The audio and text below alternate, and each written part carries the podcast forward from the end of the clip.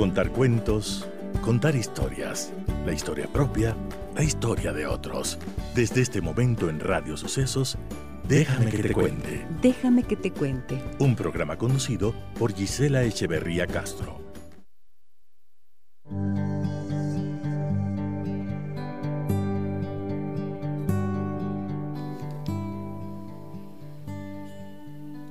Amigas y amigos de Radio Sucesos, muy buenos días. Bienvenidas y bienvenidos a nuestro programa. Aquí estamos iniciando una mañana más. Déjame que te cuente. Y les doy un cordial saludo a todas las personas que nos escuchan en www.radiosucesos.fm.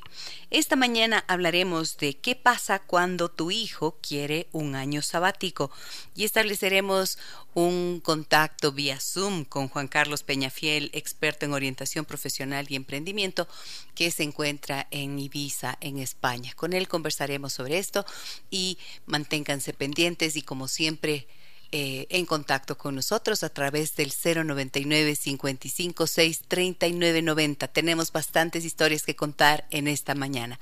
Bienvenidas y bienvenidos.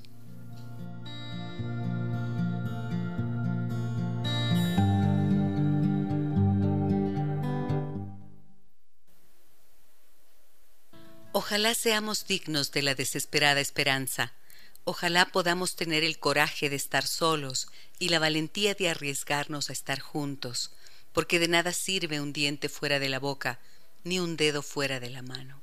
Ojalá podamos ser desobedientes cada vez que recibimos órdenes que humillan nuestra conciencia o violan nuestro sentido común. Ojalá podemos ser tan porfiados para seguir creyendo, contra toda evidencia que la condición humana vale la pena, porque hemos sido mal hechos, pero no estamos terminados. Es decir, siempre podemos perfeccionarnos. Ojalá podamos ser capaces de seguir caminando los caminos del viento, a pesar de las caídas y las traiciones y las derrotas, porque la historia continúa más allá de nosotros y cuando ella dice adiós está diciendo hasta luego. Ojalá podamos mantener viva la certeza de que es posible ser compatriota y contemporáneo de todo aquel que viva animado por la voluntad de justicia y la voluntad de belleza, nazca donde nazca y viva cuando viva, porque no tienen fronteras los mapas del alma ni del tiempo. Eduardo Galeano. ¿Qué pasa cuando tu hijo quiere un año sabático? Esta es una pregunta eh, un tema que nos habían sugerido a través de nuestros eh, de nuestros eh, puntos de contacto a través de Facebook. Ustedes nos encuentran como Giselle Echeverría Castro y nos escribieron al 099 55 639 90. Y este es un tema cada vez más frecuente, más recurrente y que pone a dudar y a preguntarse a las familias si cuando los hijos o las hijas te piden un año sabático conviene o no conviene hacerlo. Muchas veces esto tiene un trasfondo que es no saber qué carrera elegir y entonces dicen un añito para poder pensar bien, para poder darme cuenta si es que quiero esto, aquello o lo demás acá, aquí en algún lugar del mundo un montón de preguntas que suelen estar allí presentes. Y para poder hablar de este tema he invitado a Juan Carlos Peñafiel. Él es experto en orientación profesional y emprendimiento y está atendiendo nuestro contacto a través de Zoom desde Ibiza, España. Hola Juanca, buenos días, bienvenido, ¿cómo estás? Me da tanto gusto volver a verte y encontrarnos aquí en micrófonos. Hola, querida Gisela. Primero el, gusto, el honor todo mío. Siempre la vida, como dice Steve Jobs, tiene esa magia de conectar los diversos puntos y unir esos puntos que están a veces dispersos en la vida, pero qué lindo poder eh, nuevamente compartir micrófonos contigo y la amistad de siempre. Así es, muchísimas gracias. Bueno, esto que yo acabo de, plantear, ¿cómo lo ves tú?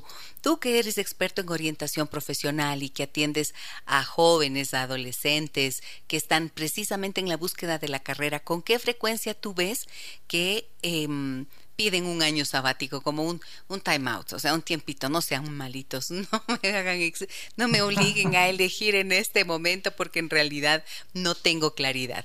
¿Cómo ves tú esa parte?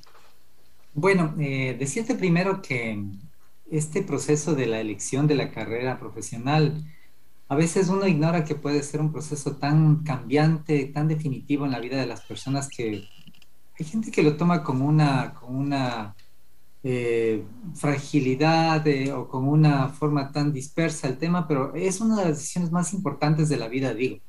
Y en medio de esto se producen fenómenos como el que tú bien has planteado, el del año sabático.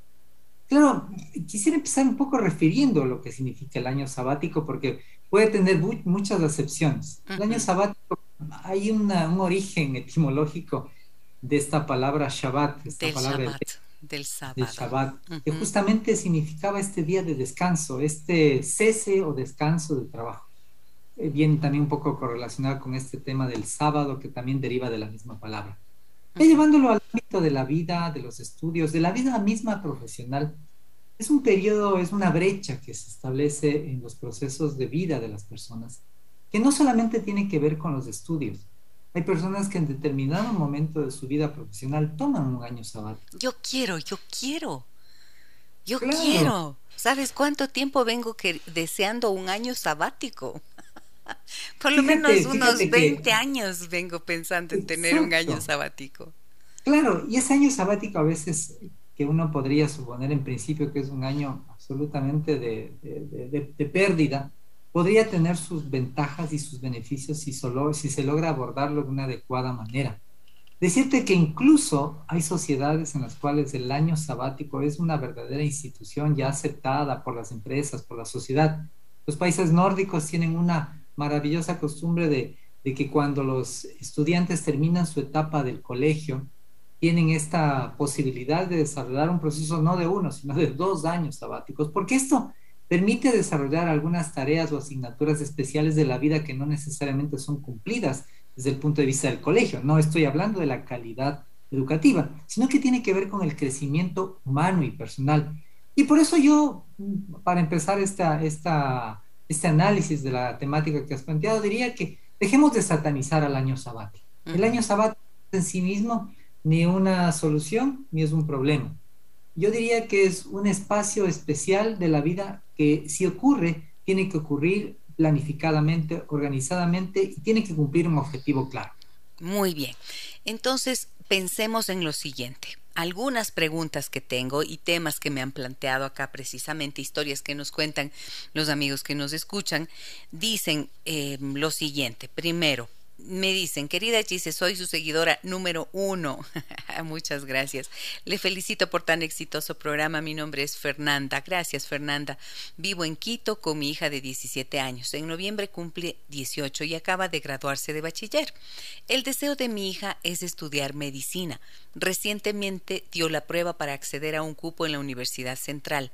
Este sería el plan A el plan B, si no llega a obtener el cupo para la UCE, es ir a estudiar en Argentina. Ahora, hay un tema. A mi hija siempre le ha gustado Estados Unidos. Hemos averiguado y los estudios son sumamente costosos. Sin embargo, me han comentado sobre agencias que ofertan trabajos de verano allá con la condición de que sea mayor de 18 años y que esté matriculada en la universidad aquí en Ecuador, lo que a mi parecer sería una buena opción, ya que iría a aprender más del idioma, conocer una cultura diferente, socializar con más personas y a ganar su propio dinero. Ese es el plan C. Lo que mi hija me dice es que si opta por el plan C, perdería un año de su carrera de medicina. Pero yo más bien le veo haciendo esto, tendría un mejor criterio de lo que debería hacer con respecto a la carrera profesional, ya que considero que medicina es una carrera demasiado larga. Este es el, eh, el tema que estamos eh, planteando y Juanca, mira, esta, esta historia que nos cuenta Fernanda, esta situación que ella está viviendo con su hija de 18 años, eh, con su hija de 18 años y que no sabemos, ella no tiene claridad en cuál de los planes, el A, el B o el C es el más conveniente. Y me acabo de dar cuenta y con muchísima pena que he perdido la conexión con, eh, con Juan Carlos Peñafiel, que está en España, no sé qué pudo haber pasado, pero yo quisiera referirme un poco a lo que dice Fernanda, ¿no? Partiendo de, de algo. cuando yo he visto lo siguiente, cuando los chicos tienen apenas 18 años, 17 o 18 años, y se plantean una carrera como medicina que efectivamente es muy larga, eh, pues están en perfecta capacidad de afrontarla, si es que eso es lo que quieren hacer en primer lugar y si es que no existen otras alternativas, otras posibilidades. Hay estudiantes que definitivamente no tienen la posibilidad de mm, ver un abanico, ¿no es cierto?, de opciones. No tienen, o sea, simplemente o entras a esta universidad o no entras. Hay otros que ni siquiera tienen la posibilidad de optar por una carrera universitaria. Entonces ahí pues no hay ningún inconveniente. La cuestión es cuando los padres, gracias a, a lo que ellos han hecho, a lo que se han esforzado, a las posibilidades que la misma vida les ha dado, pueden ofrecerles también a los hijos esta cantidad de opciones. Entonces acá tienes un plan A, un B, un C y cualquiera de los tres es, eh, puede ser un buen camino, pero ¿cómo hacer para saber cuál es el mejor, ¿no es cierto? Juanca, qué pena que perdimos la comunicación contigo, no me escuchaste absolutamente nada, ¿cierto? Este, oí la primera parte y este, empezamos a, a preguntarnos hasta qué punto en la vida puede ser eh, adecuado un año sabático, pero retomo la comunicación. Qué pena, qué pena, qué pena. Bueno, te cuento que estaba eh, comentando el caso de, de, Fernanda, que nos compartía que su hija, que tiene 17 años, tiene tres, se han planteado como familia tres opciones. El primero, optar por un cupo en la Universidad Central para para que estudie medicina. El segundo es eh, ir a estudiar en Argentina. Y el tercero es optar por ir a Estados Unidos para que pueda estar en uno de estos, eh, estos em, a estas agencias que ofertan trabajos de verano allá y que ya tenga la matrícula en la universidad para que tenga un poco de dinero. O sea, trabaja, tiene un poquito de dinero y luego regresa.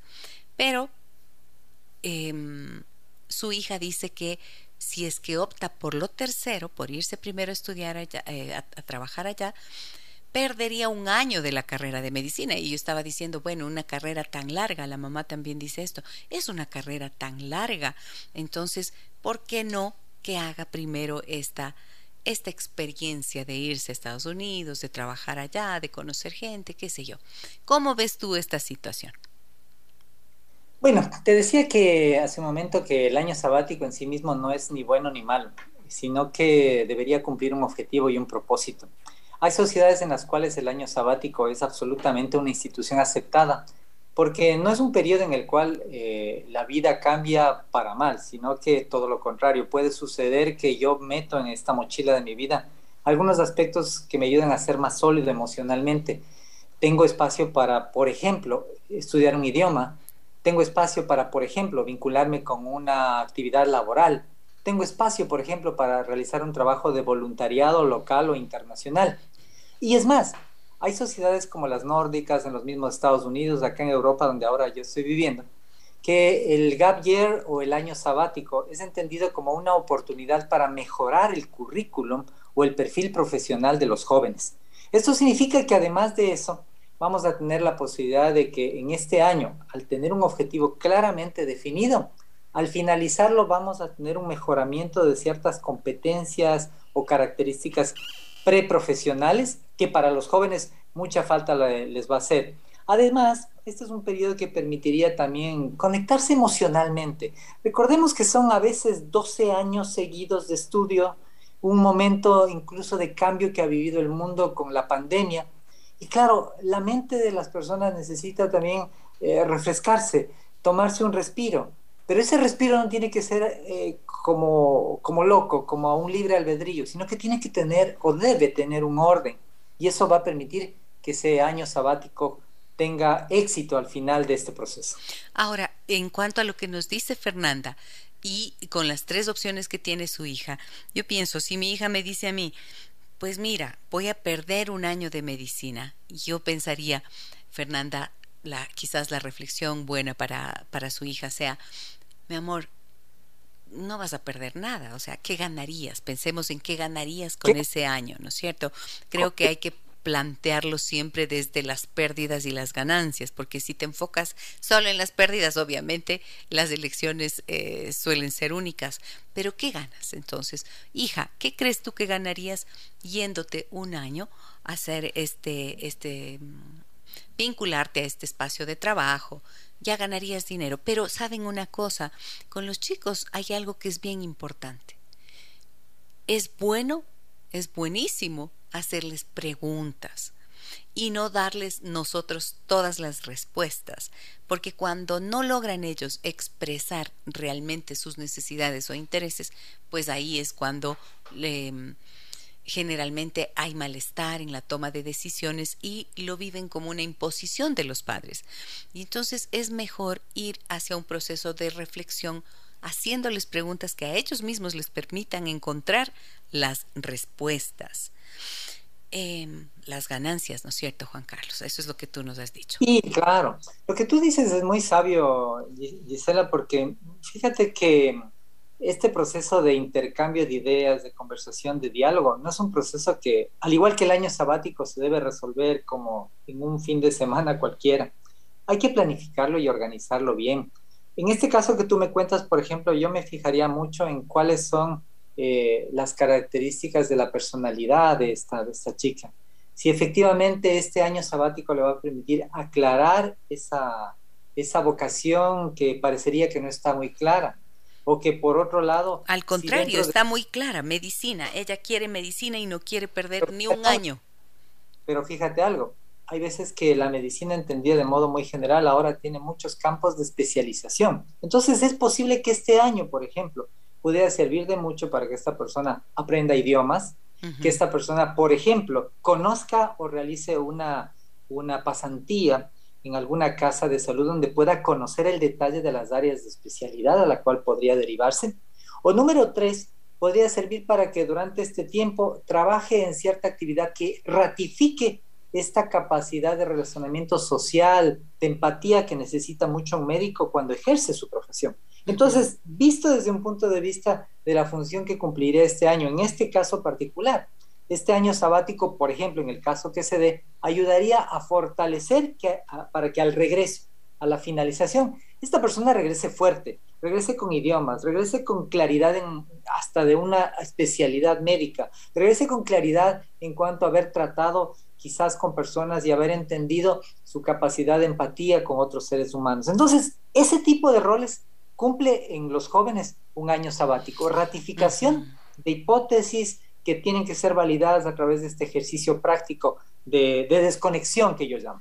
Sabes que estaba pensando mientras explicas esto, Juan Carlos, pensaba, cuánto me hubiera gustado a mí tener ese año sabático al principio. Y yo recuerdo que a mí mi, mamá me lo ofreció. Y yo dije, no, no, no, no, no, no, imposible. En ese tiempo eh, no, no veía ninguna, ninguna posibilidad de irme, o sea, estaba cerrada con una sola idea en la cabeza que era venir a vivir a Quito y estudiar aquí en Quito, punto. Y eso era todo. Y me lo ofrecía, me acuerdo, mi mamá me lo ofreció. Y sí me arrepiento, ¿no es cierto? Uno luego dices, pucha, claro que hubiera sido bueno. ¿Por qué? Porque cuando te metiste a estudiar, resulta que agarraste el ritmo de la carrera y luego vas a tener eh, Luego tendrás que hacer una maestría, seguramente porque este mundo tan competitivo te exige esos estudios superiores. Eh, y luego ya entras en el ritmo del trabajo y luego ya viene no sé qué y luego y luego ya nunca vas a tener esa posibilidad. Entonces como esta etapa preciosa no es cierto de apenas empezar a dar eh, tu primer salto, digamos, hacia la vida, puede ser tan interesante entonces nutrirte de estas experiencias y que tenga efectivamente un propósito de conocimiento del mundo, pero también de ti mismo.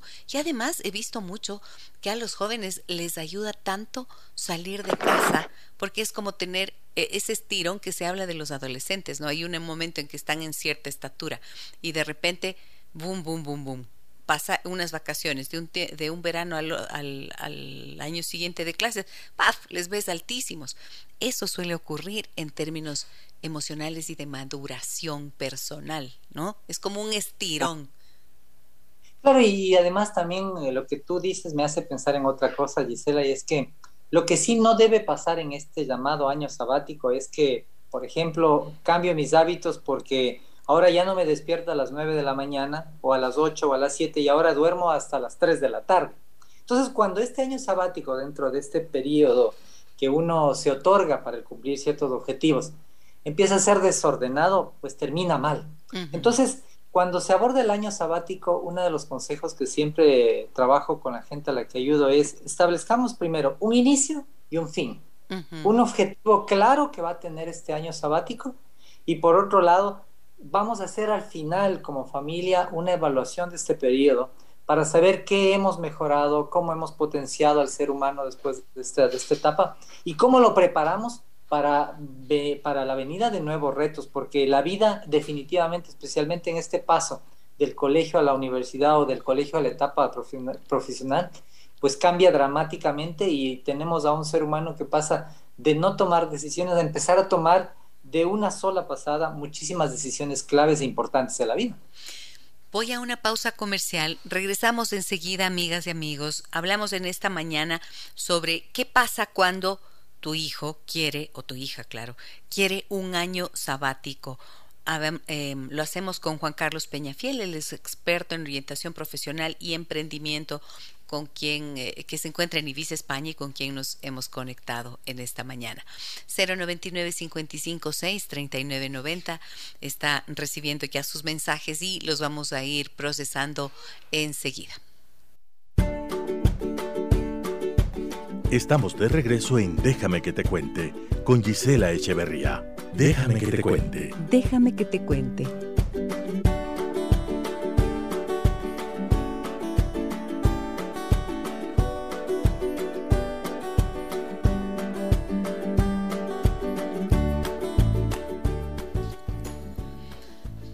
Hola Gisela, te cuento que yo soy de las personas que le pedía un año sabático a mis padres y nunca me lo permitieron. Ahora tengo 38 años y me arrepiento de no haberlo hecho porque siento que lo que estudié no me hace feliz para nada. Intento mantenerme sereno porque tengo familia, pero la verdad me he equivocado mucho en el ámbito profesional porque nunca tuve claro hacia dónde ir.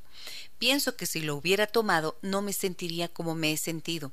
Ahora tengo una hija que está terminando el colegio y me ha mencionado algunas veces que quisiera tener este famoso año sabático del cual yo estoy de acuerdo, pero mi esposa no quiere que sea así y tenemos muchos problemas por eso.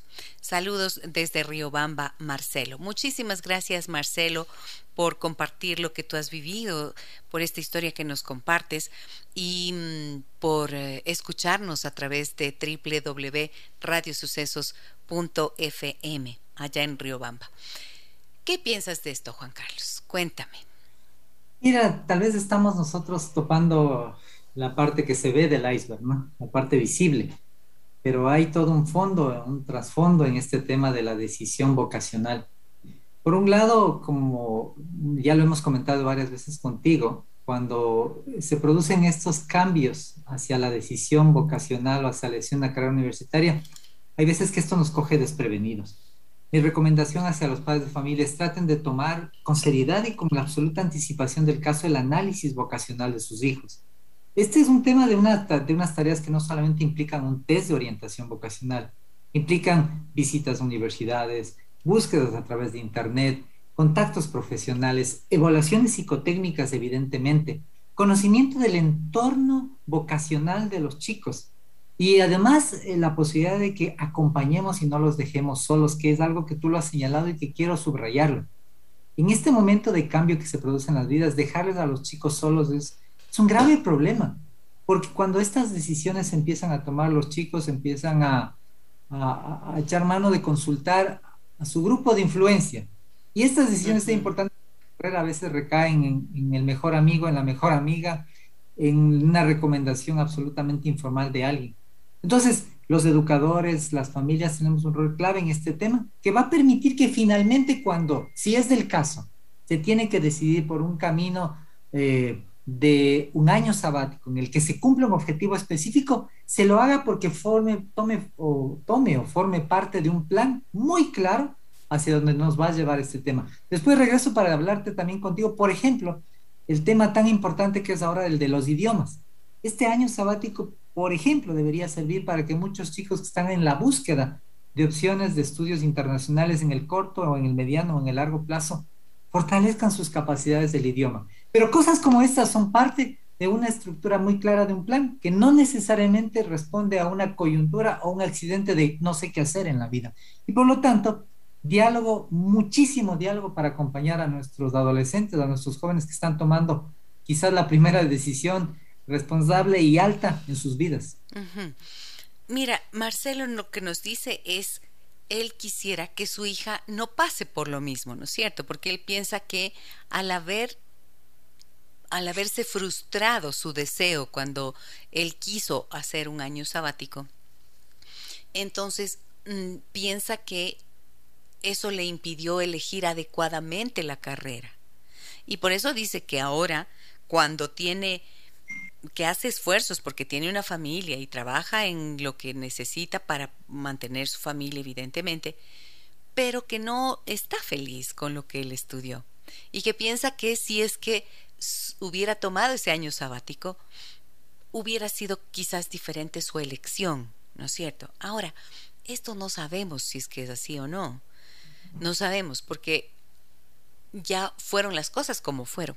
Pero lo que a mí sí me parece importante, a veces yo he visto que se te queda como una frustración allí de lo que no viviste y entonces de alguna manera esto es como si te impidiera luego disfrutar aquello que hiciste o sentirte cómodo y a gusto con lo que tienes y con lo que finalmente has construido. ¿no? Entonces, a veces conviene quitarse la, la, frustración y analizar un poco más, pensar, ¿en serio habría sido tan diferente? ¿Qué habría sido tan diferente si ese año sabático hubiese estado en tu vida?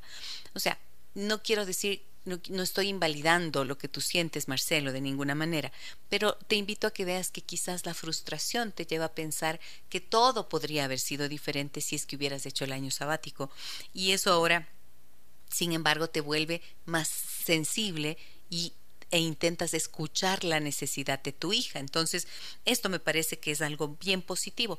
Pero acá el problema, Juan Carlos, es que em, su esposa no está de acuerdo. Él quiere apoyar a su hija para que vaya a hacer ese año sabático y la esposa no. Em, tú como profesional que acompañas a, los jóvenes para que y les orientas eh, para que logren encontrar su carrera. ¿Qué sueles hacer cuando ves que hay esta discrepancia de criterios entre los padres? El uno apoya esto, el otro no. Una, una gran pregunta, Gisela. La primera cosa que te debo decir es que trato de buscar puntos comunes entre las dos, entre las dos versiones de la solución, porque al final papá y mamá, eh, el lazo que les une en este tipo de, de controversias es finalmente un hilo de amor. Es decir, todos tenemos nuestra receta de amor para que nuestros hijos puedan ser felices. Pero tú bien lo decías que a veces queremos repetir o corregir parte de esas vidas que nosotros las vivimos adecuado o inadecuadamente y eso no necesariamente pasa como extensión en los hijos. Entonces, lo primero es que trato de buscar puntos comunes de acercamiento. Segundo, lo que trato de plantear también es eh, un análisis de cuáles son los objetivos del chico. O sea, es decir, salgámonos un poco de la escena. ¿Qué objetivos, después de un análisis técnico o de un análisis vocacional o de un análisis a través de un diálogo, qué objetivos profesionales o qué vocación o qué hipótesis de vocación tiene el chico? Quiere ser esto. Muy bien. Este año sabático, en, el, en el caso hipotético que se dé, todavía no estamos validando el hecho de que, sea, de que lo ratifiquemos. ¿De qué manera va a ser un puente para lograr llegar a ese objetivo. Entonces, un punto de negociación en esta, en esta discrepancia se establece en el sentido de ponerle un objetivo y un indicador claro a este periodo. Ejemplo, mm, ambos estamos claros en que nuestra hija tiene que ir a la universidad, sí. Ambos estamos claros en que nuestra hija debe ser una gran profesional, sí. Ambos tal vez tenemos una receta distinta para que eso se dé, eso también es cierto. Pero un punto que podría aclarar es, en este periodo de cinco, de seis meses, de un año, ¿qué cosas importantes va a ganar nuestra hija en el caso que tome este camino. Por ejemplo, a chicos que en este periodo, periodo por ejemplo, logran una certificación oficial de un idioma. No estoy diciéndote, éntrate a cualquier curso de inglés. Toma un idioma y alcanza una certificación B1. Tú me vas a decir, con este tecnicismo, ¿qué me tratas de explicar, Juan Carlos? Trato de explicar que, por ejemplo, en vez de ser una pérdida para dormir más de este tiempo, hemos logrado estos seis meses en este año completar un requisito que posiblemente mañana, cuando este chico sea la carrera que tome, va a necesitar cumplir un requisito en su posgrado, en su maestría. Va a tener que haber completado un idioma inglés con una calificación o con una certificación B1, para lo cual posiblemente hacia un futuro no va a haber tiempo. Entonces, este periodo sabático me sirvió para que en la mochila, gráficamente con la que siempre trato de ilustrarles a los papás, el estudiante haya puesto herramientas que le van a servir en este camino que va a ser muy largo, como tú también lo decías de muchísima preparación. Los chicos ya no estudian una carrera. Acá en Europa es tres, cuatro. Entonces, que, que, que, esas soluciones que pensamos que eran válidas en nuestra generación y se van a repetir en los chicos, no necesariamente es una verdad. Los chicos de ahora tienen que tratar de buscar soluciones diferentes para un mundo diferente también. Y esto podría ser una receta diferente, pero que tampoco al ser diferente tenga que adolecer de rigurosidad y de planificación. ¿Cuándo se volvió esto tan complicado?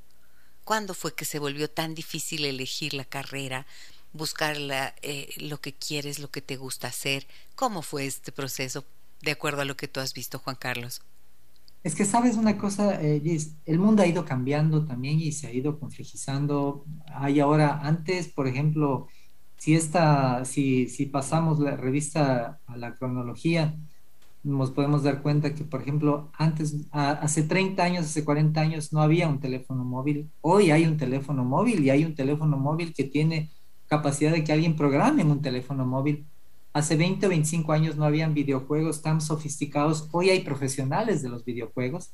Hace 20 o 30 años no teníamos unas, unas pandemias de las características que les hemos tenido ahora. Ahora hay este tipo de situaciones sociales que hacen que los problemas del mundo hayan sido tan diversos, estén cambiando, enfrentamos un cambio climático dramático. Entonces, ya no necesariamente es que hemos perdido la ruta, y no significa que ahora los problemas son tan diversos que necesitamos especialistas diversos, que es posible que esas soluciones que necesita el mundo se las encuentre a través de profesionales. Y claro, esa mezcla de los ingredientes ya no tienen que ser los mismos ingredientes que formaron parte de nuestras generaciones. El mundo ha cambiado. Antes se decía un añito de intercambio, ¿no es cierto? Hagamos un añito de intercambio. había familias que, se, que lo podían permitir y eso era, ¿no? Un añito de intercambio era el mismo año sabático del que estamos hablando ahora, con un propósito específico que era ir a estudiar inglés. Fin. ¿Mm? Ahora los propósitos del año sabático son distintos.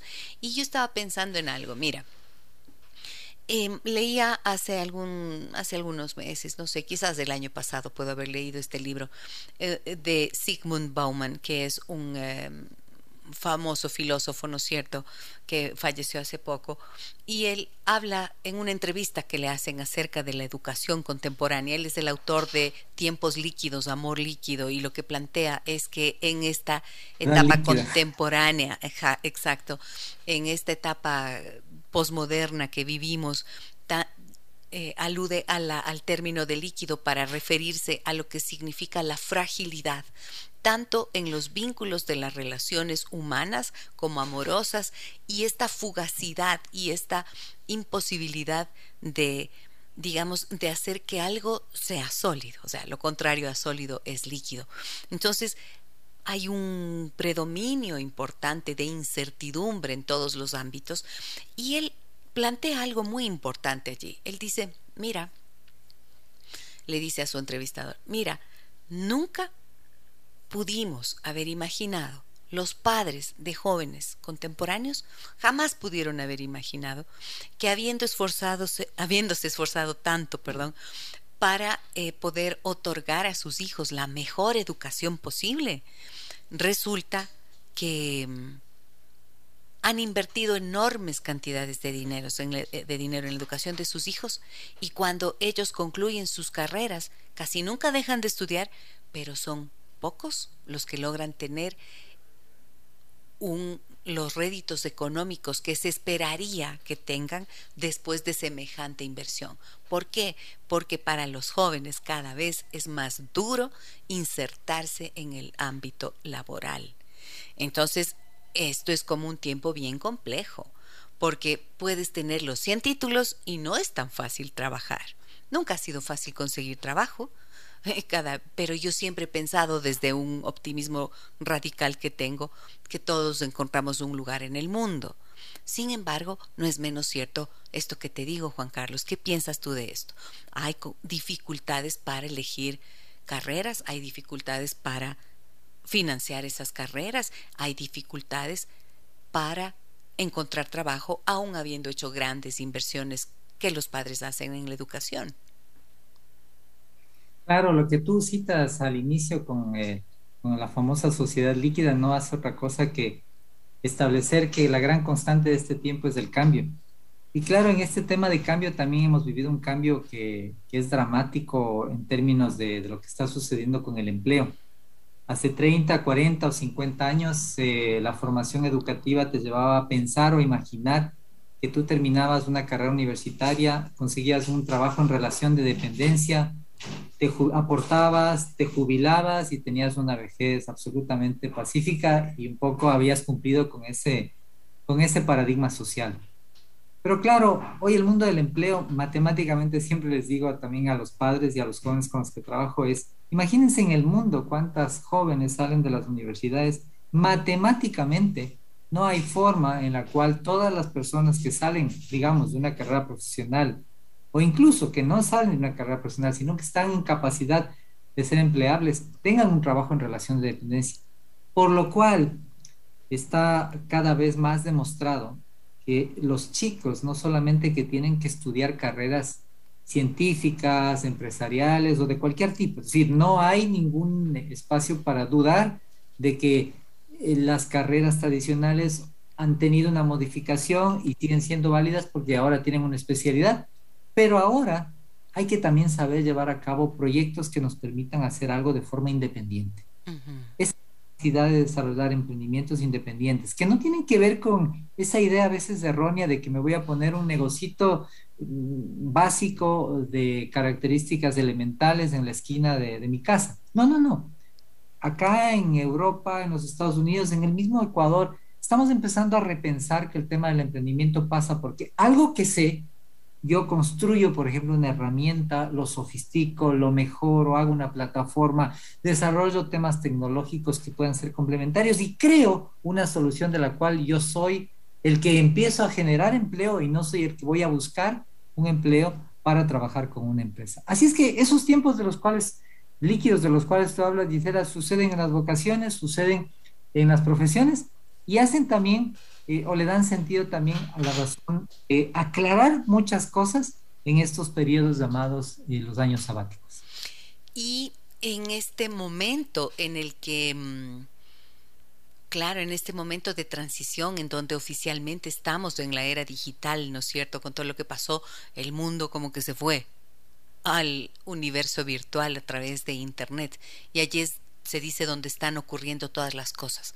¿Tú te tomaste un año sabático ahora, Juanca? Sí, sabes. ¿Eres el afortunado del mundo? Ah, sabes que sin querer haberlo, haberlo puesto ese nombre, pues de alguna forma también tomé esa decisión de hacerlo. Creo que hay espacios en la vida en, las que, en los que son importantes reinventarse, hay espacios en los cuales son necesarios redefinirse, en los cuales debes hacer un ajuste de la, de la estrategia no le pasan a las personas, les pasan a las máquinas, no sea que nos olvidemos que también somos personas que necesitamos una suerte de mantenimiento espiritual, emocional en nuestras vidas. Entonces, esto de ajustar estrategias eh, profesionales tiene que ver con esto que quizás yo he hecho. Me vine a estudiar acá. Me vine también con un propósito a estudiar acá, que tú sabes, tengo mi proyecto del escritorio de Einstein. Estamos terminando en una etapa de transformación tecnológica o digital. Vamos a tener una plataforma donde la cual vamos a proveer de varias soluciones, vamos a ayudarles a los chicos para que puedan junto con sus padres, encontrar vías de, o herramientas para encontrar de mejor manera su carrera.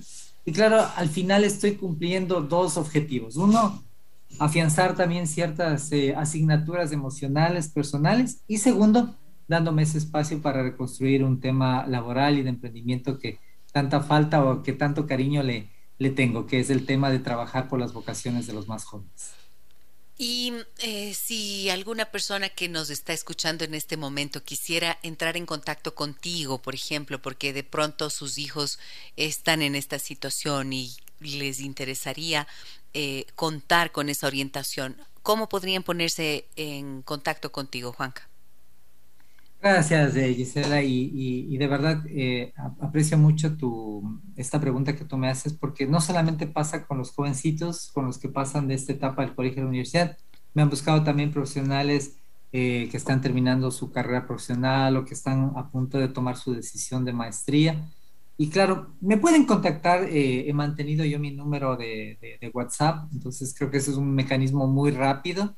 Eh, entonces, si me permites, lo... Claro, por favor, cuéntanos. Eh, bueno, van a tener que marcar con el 593, que es el número del código del Ecuador, porque ahora estoy viviendo acá en España, y el número es el 98406 1188. Entonces es el más 593 y ahí viene 98406-1188. O, eh, eh, y esto va a permitir que rápidamente pues yo entre en contacto con las personas. Muchas personas todavía les apoyo desde acá.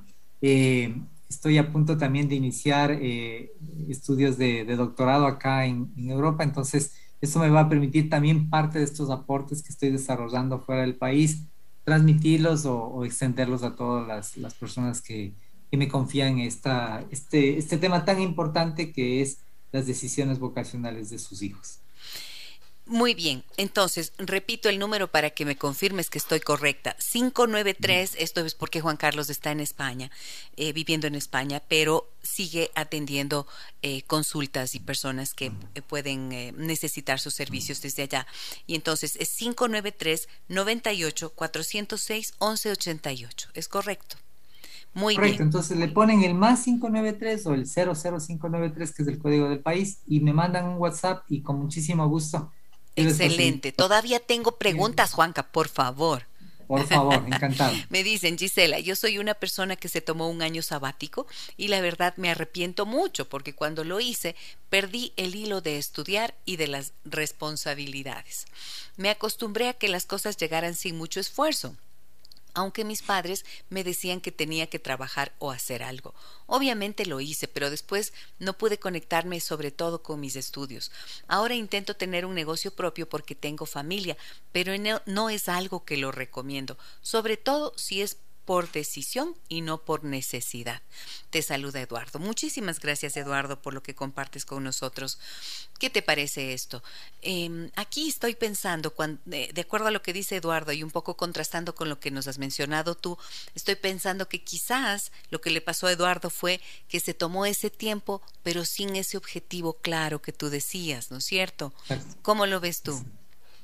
Exacto, tan, tal cual como tú lo has mencionado. Primero, cuando uno asume este tema del sabático, el sabático no es bueno, saben que estoy cansado, voy a, recrear un poco el, eh, lo que a veces eh, esos diálogos internos que uno puede tener en estos momentos. Estoy cansado, estoy harto, quiero desconectarme, me voy a tomar un año sabático.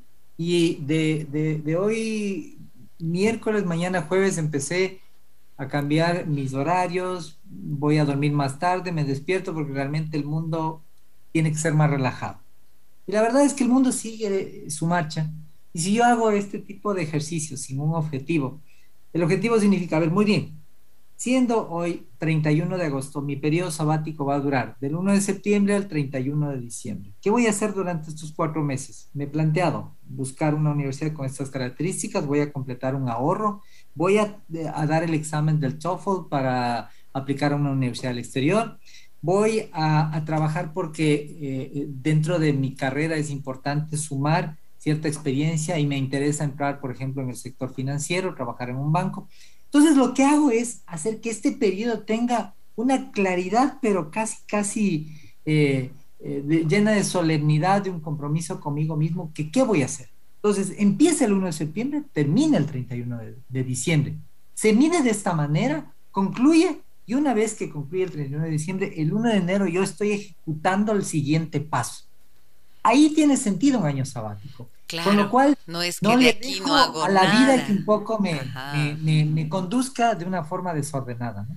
Claro, o sea, no se trata de que no sé qué estudiar, déjenme pensar, ahora sí, me amanezco viendo videojuegos o navegando en internet, me duermo a las 5 de la mañana, me despierto a las 12 del día, una de la tarde, no me baño nunca. Ah, no, pues eso es otra historia. Ahí estamos en graves problemas, no estamos hablando de eso. Hemos graficado de forma exagerada contigo, pero eso la verdad sí sucede. Entonces, bueno, ahora sí. Claro no, como yo no estaba dedicado a la fiesta, ahora me dedico a la fiesta, entonces empiezo a desordenarme y a, perder el norte y eso. Tal vez no es bueno. Hemos exagerado quizás en, eh, Claro, estoy haciendo una eh, caricaturizando de alguna forma, ¿no es cierto? Exactamente, pero, eso hay que evitar que nos pase. Pero te cuento que yo he visto casos en consulta de situaciones así y por eso es tan importante tener las cosas claras. Y algo que a mí me gusta decirles a los padres cuando veo este tipo de, de situaciones es, a ver, tu hijo tiene una responsabilidad, pero también tú tienes una responsabilidad, porque como la adolescencia, yo ya les dije esto hace alguna, la semana pasada, creo que lo mencioné en el programa, la adolescencia se extendió pues hasta los 24 o 25 años. Entonces, hoy los hijos son dependientes de los padres durante mucho más tiempo. Y eso quiere decir que entran en un conflicto gravísimo. ¿Cuál es? Que dependen económicamente de los padres, pero se sienten ya grandes para querer tomar sus decisiones. Y eso genera una enorme dificultad, porque entre el anhelo de autonomía y la imposibilidad de ser autónomo porque no tienes plata y dependes económicamente de papás, les cuesta aceptar lo que son las normas, las reglas de la casa. Y lo que siempre les digo ahí a los papás es, construyan unas normas que sean de respeto para los dos de respeto a la familia, de respeto a la casa, pero también de respeto a estas nuevas necesidades de los jóvenes que ya no son los mismos niñitos ni los mismos adolescentes de antes, ya están más grandes, están en otra etapa, pero eso tiene que tener una responsabilidad compartida. O sea, al hijo, si yo te doy casa y te doy comida y te doy educación y te doy todo esto, bueno, pues algo tiene que haber en retribución. Y eso quiere decir que estoy costeando tu supervivencia, por lo tanto, tú tienes responsabilidades que cumplir en casa. Y eso no es negociable. Y de otro lado, entonces, pienso que lo más importante, sumado a esto que acabo de decir, sería incorporar esto que tú has dicho ¿no es cierto? Un plan concreto, un proyecto concreto de cómo va a transcurrir el tiempo en el que vas a estar sin estudiar o sin trabajar. Porque no es que por allí vamos así dándonos la vida fácil. No, no, no, no. Esto no lleva a ningún lugar eh, o bueno, sí llega a lugares de conflicto y de desagrado y de malestar. Tengo que ir a una nueva pausa comercial. Bueno, perdona. Sí, y, al, Y, al, regreso te voy a contar ejemplos específicos muy puntuales de casos de los cuales chicos han desarrollado estos sabáticos con éxito.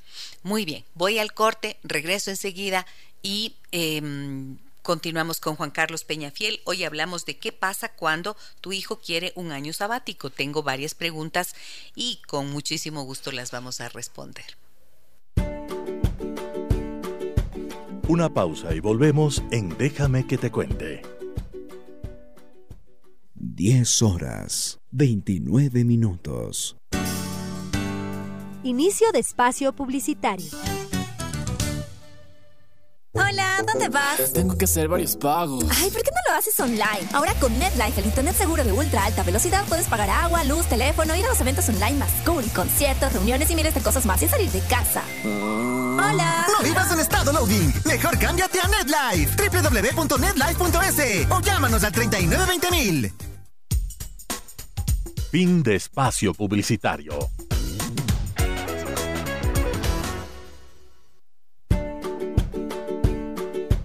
Estamos de regreso en Déjame que te cuente con Gisela Echeverría. Déjame, que, te cuente. Déjame que te cuente.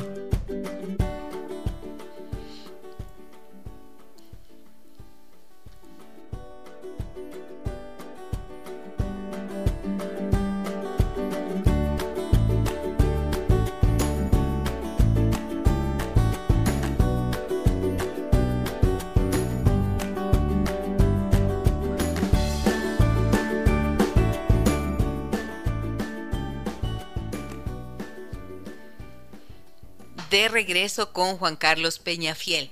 Decías, Juanca, que querías comentar em, casos de jóvenes que sí tuvieron estos años sabáticos y que fueron exitosos. Coméntalo, por favor. Sí, sí, mira, eh, también dentro de este tema no hay verdades absolutas en esto, pero quizás a la gente que, te sigue en tu programa, que es muchísima, darles eh, algunos casos que yo personalmente he verificado en los cuales estos periodos han sido positivos. No siempre sucede así cuando no, especialmente cuando no se establecen objetivos claros. Hay gente que, por ejemplo, establecen acuerdos en la familia para que este periodo sirva para que eh, mi hijo, mi hija, trabaje y complete parte de la matrícula universitaria del año en el que va a ingresar. Entonces, hay un aporte, hay un compromiso de un chico por ser parte de una solución.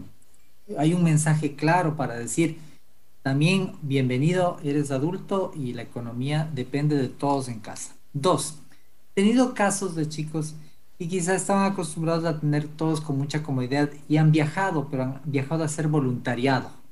En este voluntariado han trabajado, por ejemplo, caso de un muy querido amigo mío, envió a su hijo fuera del país y fue a trabajar con niños eh, en una fundación de síndrome, síndrome de Down. Entonces los chicos con síndrome de Down recibían a jóvenes de varias partes del mundo que se dedicaban a hacer tareas de apoyo a ellos, de ayuda, de trabajar en este tipo de, actividades. La sensibilización, el humanizar a los seres humanos en este, en este tipo de situaciones es excelente. Número tres, hay veces en los cuales esto, esto que te dije del idioma es tan importante. Eh, el Ecuador, mm, entre paréntesis, es uno de los países que tiene, eh, de acuerdo a los, a los índices y a, los, y a las pruebas eh, desarrolladas por instituciones especializadas, uno de los niveles más complicados de educación en inglés. Es decir, nos falta mucho trabajar en el tema del inglés. Concomitantemente con esto, si los chicos han mejorado en sus capacidades y tienen mínimamente un nivel B1, no se diga un B2, un C1, que son niveles que permiten que los chicos puedan completar un requisito para obtener becas extraordinarias fuera del país. Estos periodos de gap year, de, años sabáticos, tienen su razón de ser. Entonces, esto, estos tres casos de las situaciones reales que, que yo he verificado en chicos, permite que este periodo con inicio y con fin haya cumplido un objetivo y se engrane dentro del plan y de la estrategia de toda una familia. Ok, mira esta pregunta, esta sí que me encantó. Me dicen, Gise, ¿se puede tomar un año sabático de la familia y de los hijos o eso es abandono? Anónimo, por favor, me dicen. ¿Se puede tomar un año sabático de la familia y de los hijos o eso es abandono? ay, ay, ay, a ver, ahorita yo creo... Sabes, que esa no es, es mi ámbito de especialidad, pero a veces emocionalmente los periodos y las pausas son tan importantes y si son empleados para con objetivos claros y ayudan sobre todo a que te reconstruyas tú personalmente, reconstruyas tu autoestima, y vuelvas a ser mejor. Todos los cambios en la vida tienen propósitos positivos. Pues fíjate. Uno, no se acostumbra o, uno se acostumbra a pensar de que si no hago estos cambios, y no y no estoy hablando de que estoy haciendo un llamado para que haya periodos sabáticos. y hay estas, estas, estas pausas que permiten que uno regrese reconstruido y regrese y yo pienso sí que yo pienso pienso que si tú eres una persona, no sé si es hombre o mujer, quien me está consultando, pero si eres una persona que tiene niños chicos, eh, bebés o en etapa escolar, te digo, no hay cómo. De plano no hay cómo. No te puedes tomar un año sabático si tienes niños que dependen de ti. Esto es imposible. si tienes hijos adolescentes que dependen de ti, no, no hay forma de hacerlo. De verdad, no. Porque ¿para qué nos vamos a engañar? Ahí sí se llamaría abandono. Si eres una persona que tienes hijos adultos que de repente viven en tu casa todavía y que ya son autónomos, pero siguen ahí por comodidad viviendo en tu casa y tú quieres tener un año sabático, ahí sí te digo, qué bueno que puedas hacerlo, porque eso significaría también tener el legítimo derecho a tener un espacio para ti, un tiempo para ti, hacer las cosas que quieras hacer, algo que no has podido lograr, ¿no es cierto? Entonces, va a depender de un montón de circunstancias. Pero eh, un poco, permíteme solo, Juanca, termino esta idea. Lo que quería decir es, pero esta pregunta a mí me, me, remite a algo que es muy importante, que la responsabilidad de la familia, de los hijos, de la pareja, de mantener todo funcionando, es cansado. Y uno quiere a veces ese sabat, aunque no puedas irte una, un año, pero de repente una semanita sí se podría pensar. Una semana, ¿por qué no? Pedir, ponerse de acuerdo, armar una estrategia logística y decir una semanita, aunque sea un fin de semana, por Dios, aunque sea un día al mes, me explico, pero los periodos de descanso, como bien decía el Juanca, son indispensables para poner en orden la cabeza, para sentir que también tú cuentas y tienes importancia para ti. Claro, lo que tú te, lo que tú decías y lo yo lo quería subrayar es que tiene que ver también con, nuevamente con lo que eh, mucho habíamos trabajado en esta, en este diálogo hoy contigo, es cumplir un objetivo, tener un inicio, tener un fin. También un proceso de planificación, porque si tú mañana coges esto y te echas a, echas a, cambiar y, y, sin un orden, pues evidentemente esto no funciona. Este periodo habrá tenido sentido en, la medida, y, me ha tocado atender casos, fíjate, últimamente he tenido un par de casos de chicos que han trabajado durante algún tiempo, han ahorrado, y dicen, bueno, me voy a tomar un año sabático porque quiero entrar en otro ámbito profesional. Entonces van, están buscando un viaje fuera del país, me han pedido ayuda para saber qué área de especialización pueda, podría calzarles. Y claro, y este periodo les permite reconstruirse, redefinirse, un poco refrescar también la mente y regresar más fuertes, regresar a hacer aportes más importantes y no seguir siendo parte de una misma dinámica de problemas, ¿no? Que creo que ese es un poco el, el desafío que tiene un año sabático. Bien, me dicen acá, buenos días querida doctora, todos los temas que usted topa son muy acertados, muchas gracias. Déjeme, dice, mire qué linda, dice, déjeme que le cuente que cuando yo acabé el colegio, yo quería un año sabático para poder decidir bien qué quería estudiar. A pesar de haber hecho los test vocacionales, la psicóloga vocacional no podía darme un porcentaje certero, decía que era muy variable. Mi padre no me permitió el año sabático y me inscribió en la universidad para estudiar lo que él estudió. En esa época teníamos un negocio y sí me gustaba ayudar, pero uno no sabe bien, ya que no había tenido la oportunidad, perdón, de probar otras opciones. Así que lo único que se así que es lo único que se conoce. Uno no quiere defraudar a los padres y en esa época uno se siente muy perdido. Yo acabé la carrera y sí me gustaba un poco, pero no he ejercido. He ejercido.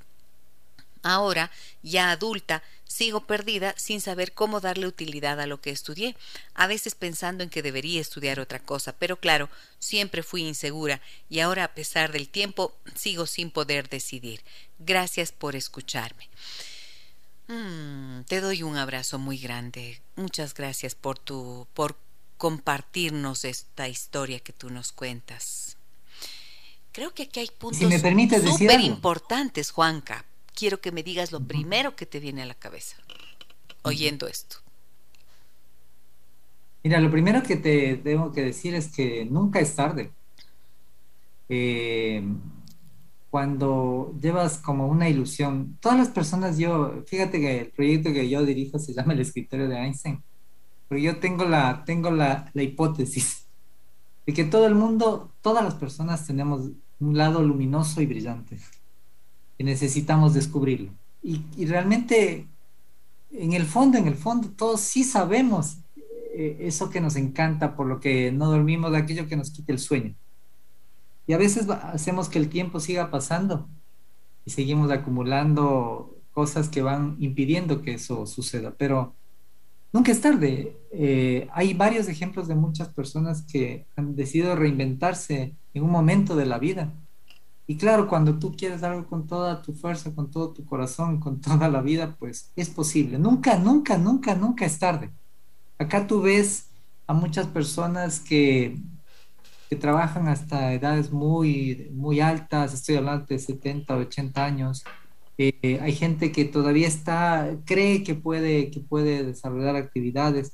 A mí me parece que la persona que te escribe es una persona joven que, eh, que tiene intactas todavía sus ilusiones y, pues para eso es la vida, ¿no? Y para, eso es la vida, para poder, para que el pasado no nos determine. El pasado no tiene por qué determinarnos. Es verdad, esto pasó. Pero mira que lo que ella dice, a mí me importa muchísimo topar este punto, Juan Carlos. Perdón. Yo he visto, a mí han venido en consulta, yo atiendo jóvenes también, eh, que vienen con estas inquietudes.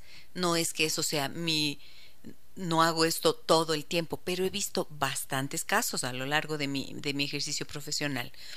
Y me, me, me suele llamar la atención que me dicen, en la prueba me salió que puedo estudiar medicina y también que puedo ser bombero. ¿Qué es eso? O sea, eh, digo, ¿es en serio? ¿Me estás hablando de verdad? Sí, otra chica me decía hace poquito, me decía ella, mira, me dijeron psicología, sociología, filosofía y letras, turismo eh, y... Mm, ¿Qué más era que me dijo? Y arquitectura. Oh, por favor. O sea, si alguien que te hace unas pruebas te da ese resultado, dime cuál es el aporte. O sea, ¿cómo se hacen ah. esas pruebas?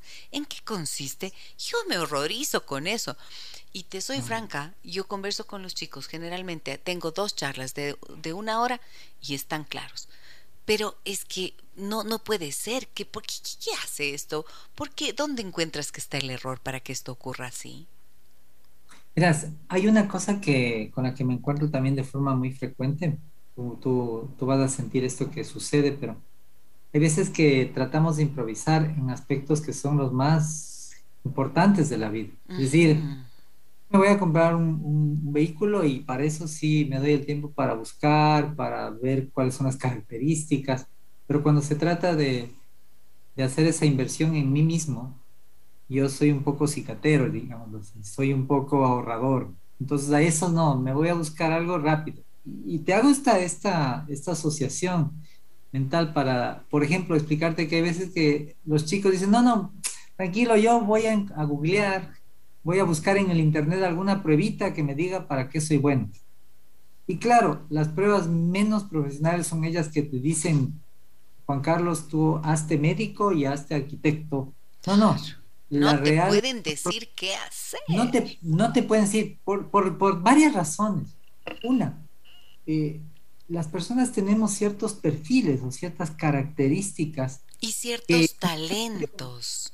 Correcto, ciertos talentos que combinados con una historia de, tu, de tu propia vida, por ejemplo, la influencia de tus amigos, de tus maestros, de tu familia, del entorno que creciste.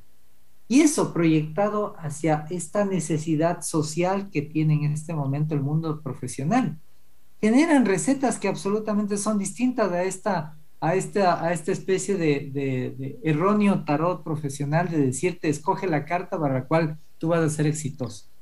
Entonces lo que sí debe haber es una responsabilidad propia de asumir que estas decisiones no pueden ser improvisadas. Busquen profesionales, o sea, busquen gente, no acudan a estos test gratuitos que son en internet, busquen ayuda profesional, esta decisión hace feliz o infelices a las personas. Fíjate que todos los días en el mundo, les digo eh, también a la gente, hay millones, no hay miles, hay millones de personas que se levantan a hacer una tarea que no les gusta. Así es. No están haciendo algo para lo cual están disfrutando una actividad. No está correspondiente el talento versus lo que están haciendo. Entonces, si eso lo voy tomando de una manera tan peregrina, tan informal, el resultado es obvio, es estrellarse contra una situación. Entonces, tomar el proceso con seriedad, no improvisar en las herramientas, hacer planes también respecto a lo que uno quiere en su carrera profesional, buscar ayuda, tener la posibilidad de experimentar con varias herramientas, acudir no a una, sino a varias universidades. Y en esto también, con el cariño que siempre tengo con, con los centros con los que trabajo, es no solamente se concentren en el test de una universidad, porque posiblemente esa universidad les aplica un test de orientación y esa carrera no hay en esa universidad para la cual ustedes... Entonces, tienen que diversificar mucho las opciones para que al final esta serie de herramientas que van en su mochila de, ayuda y de, y de soporte les permita arribar a un sitio de mayor seguridad. Sabes que es gravísimo lo que nos contaba esta amiga también. He visto yo que puede ser realmente grave. Esto que ella dice que su padre le inscribió en la universidad para que estudiara la carrera que él tenía. No sé si es que esto se ve menos ahora, pero en los casos que yo he tenido que trabajar en consulta, les cuento cuál ha sido el efecto que yo vi. Te cuento a ti, Juan Carlos. Claro, Yo he visto, he recibido los chicos, por ejemplo, que venían a consultarme porque estaban en un estado de depresión. Y de repente, cuando empiezo a preguntar cuándo esto empezó, qué fue lo que ocurrió, desde cuándo la tristeza, desde cuándo el proceso depresivo y demás, muchas veces acompañado también de grandes, eh, de una situación intensa de ansiedad. Entonces vemos que esto se remonta al momento en que tuvieron que entrar a estudiar una carrera que no querían. Correcto. Sí. ¿Y qué ocurrió allí? Miren lo que pasa el momento en que estudias algo que no te interesa, que no tiene que ver con, tu, con tus eh, aptitudes y con tus talentos, porque esta es la tremenda palabra, talento, o sea, aquello que es un don que está en ti, que te sirve, que es lo que te apasiona y es aquello que te hace sentir esa felicidad cuando haces lo que amas, ¿no es cierto? Em, resulta que cuando eso se tuerce, se trunca de alguna manera, los chicos van y empiezan a estudiar algo que no les gusta. Y por supuesto no entienden. Y empiezan a pensar que lo que, que no entienden porque son tontos. Y empiezan a llenarse de inseguridad. Y cuando ya les gana la inseguridad, obviamente, pierden el interés por estudiar empiezan a sacar bajas calificaciones.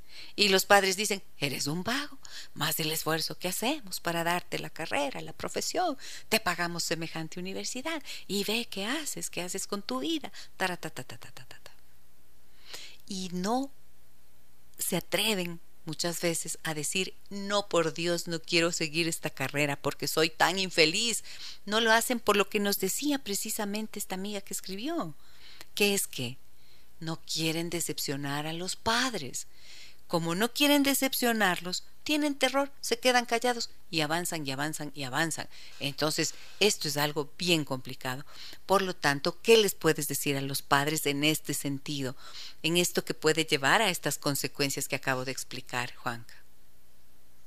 Bueno, esto que tú dices grafica de un modo absolutamente magistral este efecto que tienen las malas decisiones vocacionales en la vida y que no son una situación menos importante.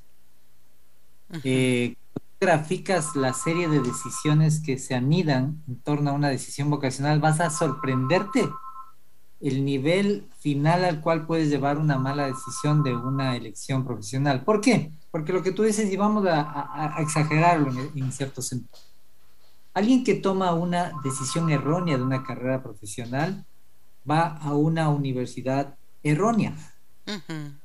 Tiene un círculo social que calza con ese grupo al cual eligió. Por lo tanto, la vida le llevó, en vez de irse por el lado, camino A, le llevó a un camino B.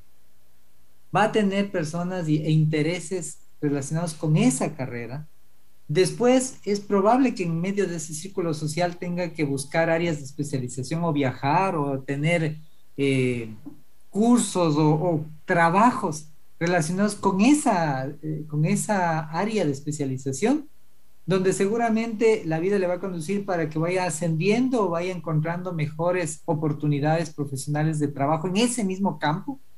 Entonces, si uno elige el camino derecho o el camino izquierdo, el camino A o el camino B, está llevando esa mínima o insignificante, entre comillas, decisión o tan menos importante decisión de una carrera profesional, les lleva a una serie de efectos y de situaciones sociales impredecibles.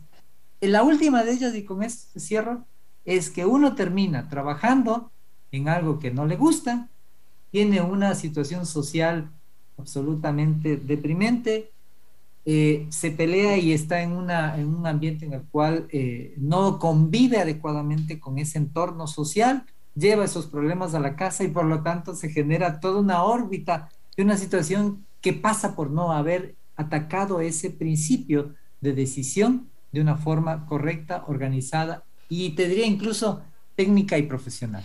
Fíjate lo que nos dice Eduardo, me parece que es súper importante lo que él menciona. Él dice, a veces la voluntad no basta. En mi caso quise estudiar cine, pero en mis tiempos, no sé hoy, era una carrera muy cara. Intenté costearme trabajando, pero es por demás lo complicado que es tener un trabajo estable. Trabajé, sí, en muchas partes, pero no pude reunir la cantidad requerida, así que tuve que tomar otro camino. A veces triunfar también lo determina la suerte, por más cruel que suene. Te voy a dar un abrazo de todo corazón, Eduardo, porque esto que tú acabas de decir es absolutamente cierto. Mira qué difícil lo tienen aquellas personas que se interesan como él en el cine, en el teatro, en la música, está en la pintura, en las artes, que por demás sabemos, y es la frase, no, no vayas a ir por ahí porque te vas a morir del hambre. O sea, son pocos los que logran sobresalir y hacer una carrera y destacarse y vivir de ello, ¿no es cierto? En cualquiera de estas, estos ámbitos que acabo de mencionar. ¿Qué les dices tú, por ejemplo, a un chico que viene así, dice, quiero ser músico, quiero ser músico, quiero ser músico, pero realmente... Mmm, nuestro país tampoco es pues favorecedor de esto, ¿no es cierto? En el área de las artes es donde más difícil hay, eh, lo tenemos en el país. Entonces, ¿Qué hace ahí un chico con su talento? Una persona como Eduardo se guardó las ganas de hacer cine, de estudiar cine, y mira que trabajó, se esforzó. Debe tener obvio que una frustración allí y un dolor de no haber podido lograrlo. Y bueno, también un abrazo para Eduardo. También debo decirte que en esto, no es que esta no es una, una ciencia exacta la que estamos generando nosotros. No somos dueños de la verdad, pero evidentemente tratamos sobre claro de los modelos eh, científicos que a lo mejor implementamos, tratar de recomendar óptimamente. Sí es cierto lo que dice Eduardo y, también yo lo he reflexionado.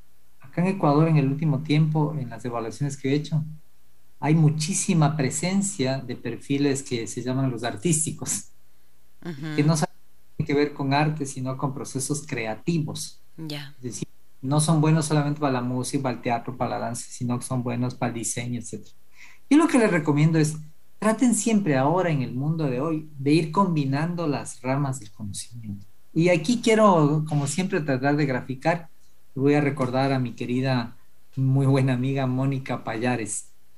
Mónica es una distinguida profesional de la musicoterapia. Fíjate esta mezcla, psicología con música. Es decir, ella desde que era pequeñita es una, y si me está escuchando le mando un abrazo, ella fue una niña que siempre le encanta cantar y viene de una familia que le ama, ama cantar la música, la guitarra, pero la unió con este tema del, de estudiar psicología. Y claro, en el país, por lo menos hasta, hasta ahora, no hay una, un posgrado, una área de especialización en esta carrera de unir la psicología con la música, que es la musicoterapia, pero sí hay en Argentina, la hay en México, la hay en Europa. Entonces ella se fue a Argentina y claro, ahora desde el lado de la música, al unirla con la psicología, ella tiene un centro de terapia donde ayuda a niños a, temas, a, solventar varios temas eh, de la psicología utilizando la música como herramienta. Entonces, la gran lección de esto es, creo que a solución, a problemas diferentes hay que intentar encontrar soluciones diferentes. Profesionalmente pasa esto hoy. Y hay mucho consejo para los padres es que no se queden con la idea de que un chico que le gusta la música debe estudiar solo música, sino hoy, por ejemplo, en, en Europa es a los de los chicos que les gustan los videojuegos, sí los videojuegos, pero tienen que adicionalmente saber matemáticas y tienen que saber programar. Por lo tanto, acá hay maestrías en videojuegos para, para estos cracks de este mundo. Entonces, no es solamente desde el lado del hobby, sino desde el lado de cómo busco combinarle con otras ciencias que me permitan aplicar al mundo de hoy. Creo que el mundo actual nos desafía en todo sentido. La vida es eso, la vida es cambio, la vida es transformación, la vida es retos nuevos cada vez. Y si somos em, y, tenemos que ser capaces de flexibilizar nuestro pensamiento, de desarrollar nuestro pensamiento, como dije ayer. ¿Para qué? Para poder entender lo que vivimos y para poder tomar decisiones. De, definitivamente estos son los retos que tenemos como seres humanos. Tenemos un, un, mensaje de voz que nos han enviado, ¿no? Adelante, queremos eh, escucharlo, por favor. Hola mi Gise querida, ¿cómo estás? Te mando un besito. Con Clever te mandamos un saludo bien grande. Mira Gise, en nuestro caso ahorita, lo que nos pasó el día de hoy, eh, tenemos ya nuestra hija que está ya graduada de la universidad eh, con un título de arquitectura interiorista. Em, nosotros le damos la posibilidad y tiene la posibilidad de irse a trabajar en el extranjero tiene dónde ir a trabajar. Si bien es cierto que no es la rama donde ella culminó sus estudios, pero tiene la posibilidad de ir y trabajar y generar un poco de dinero, por lo menos para sus ingresos. Pero no quiere, o sea, no quiere. Eh, ella dice que quiere quedarse aquí para trabajar aquí con su, con su título, que nosotros no le decimos que no, pero sí está un poco difícil la situación tiene la opción de irse a trabajar a Estados Unidos, tiene dónde llegar, obviamente tiene que compartir gastos, pero tiene ella unos estudios realizados allá, un año de intercambio, habla inglés, tiene una visa abierta, eh, tiene familia, tiene lugar de trabajo, pero no quiere, o sea, esa opción para ella está cerrada. Nosotros le decimos que vaya, pero ella no quiere. Tampoco le vemos que ponga de parte aquí, le vemos, te digo porque no es solo de mi caso, en mi caso, sino que con el papá también le vemos que no pone mucho empeño en buscar trabajo. O sea, Ok, no sé si alcanzaste a escuchar, Juanca. Eh, quizás no, ¿verdad? No tuviste la oportunidad, pero bueno, te cuento, te resumo un poquito. Es una madre que una madre que dice que su hija ya se graduó, de arquitectura interiorista, arquitecta interiorista, dice ella, y que tiene ahora la posibilidad de irse a trabajar porque tiene visa en Estados Unidos y tiene familia donde llegar y demás. Y los padres le impulsan para que vaya a vivir allá y a trabajar, aunque no sea en su carrera, la que estudió ahora de arquitectura. Pero la chica dice, no, yo me quiero quedar en el Ecuador y encontrar un trabajo aquí pero dicen que no está haciendo mucho empeño para encontrar el trabajo. Menudo lío. Menudo lío. Bueno, sabes. Porque ya estabas hablando de una profesional que ya acaba de graduarse y ahora cómo los padres eligen su camino, su futuro. Mira, eh, eh, tuve, tuve un caso, tuve un caso reciente de estos. Bien rapidito, mi Juanca, por favor. Te, perdóname que te presione porque estamos al final del programa. Muy bien, te decía que tuve un caso parecido, eh, el tema, eh, tres, tres recomendaciones. Número uno, creo que hay que dejar de solucionarles los problemas a los hijos. Creo que en esta edad es importante soltar las amarras y hacer que las personas tomen sus propias decisiones. Número dos, el cariño familiar debe acompañarle, por supuesto, para darle alguna, un consejo.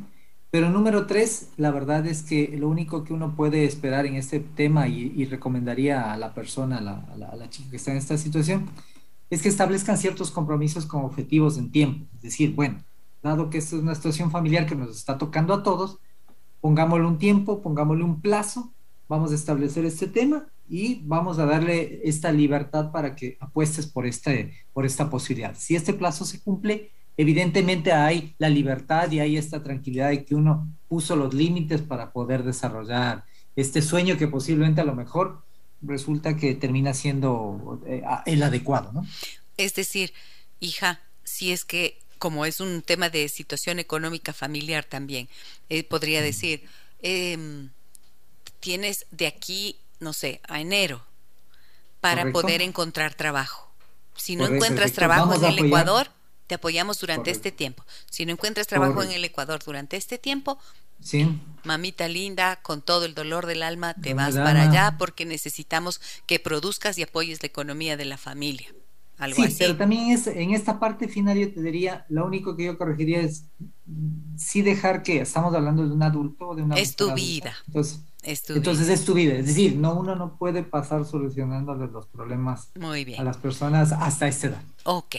Mensajes tengo varios, Diosito. No me alcanza el tiempo. Lo siento mucho. Consuelo dice, muy buen tema. Les comento una experiencia personal. Yo salí tan cansada del colegio porque tuve la presión de tener que ser buena alumna y no defraudar a mi madre y no podía darme este año sabático porque no era bien visto de cómo vas a desperdiciar un año y escogí la carrera sin ganas y nunca pude estudiar lo que de verdad me hubiera hecho feliz. Me conformé. Sería lindo estudiar lo que me haga feliz. Se ve difícil por las circunstancias volver a pensar en estudiar. Cuando encontrar trabajo a cierta edad ya no puedes. Tengo 48 años, entonces es difícil cambiar de profesión. Por eso quizá tomarse un año a tiempo te puede evitar frustraciones a futuro. Les mando un abrazo. Muchas gracias, Carmen del Pilar. Gracias por estar aquí. Buenos días, me dicen, estimada Gisela. Muy buen programa. Mi historia personal es muy larga, pero he podido trabajar en lo que estudié y sacarle provecho. Pero también trabajo en un emprendimiento familiar y he podido realizar las dos actividades. Muy bien. Eh, buenos días, saludos y Juan Carlos y doctora, me dice Marta, muchas gracias. Susana Hidalgo eh, también está con nosotros. Diana Maritza me dice saludos cordiales, mi Gise, ¿podrían por favor darnos tips para la orientación profesional de estudiantes de último año de bachillerato? Tips, difícil, porque esto es una ciencia. ¿Mm? Tips es un poquito complicado. Diez segundos, Juanca. No lo tomen como un tema de tips. Esta es una tarea súper importante en la que estamos comprometidos y debemos hacer, tomarnos el tiempo que se necesite. Hacer por tips una decisión tan importante de la vida no la va a solucionar.